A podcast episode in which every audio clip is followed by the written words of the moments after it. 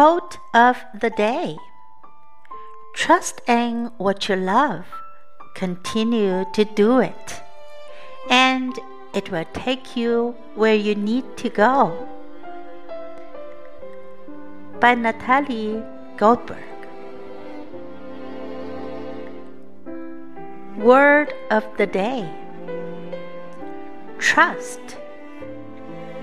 Trust.